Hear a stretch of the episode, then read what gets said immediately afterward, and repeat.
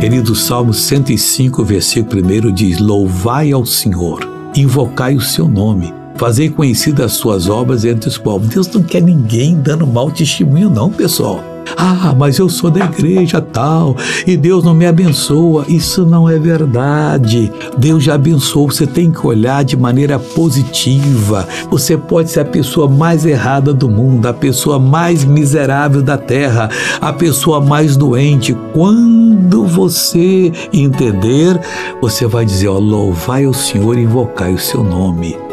Eu vou fazer louvar a Deus, invocar o nome dele, porque eu tenho que fazer conhecidas as suas obras entre os povos. Que obra? Aquilo que Jesus fez na cruz do Calvário. Você foi perdoado, você foi curado, você tem direito à prosperidade.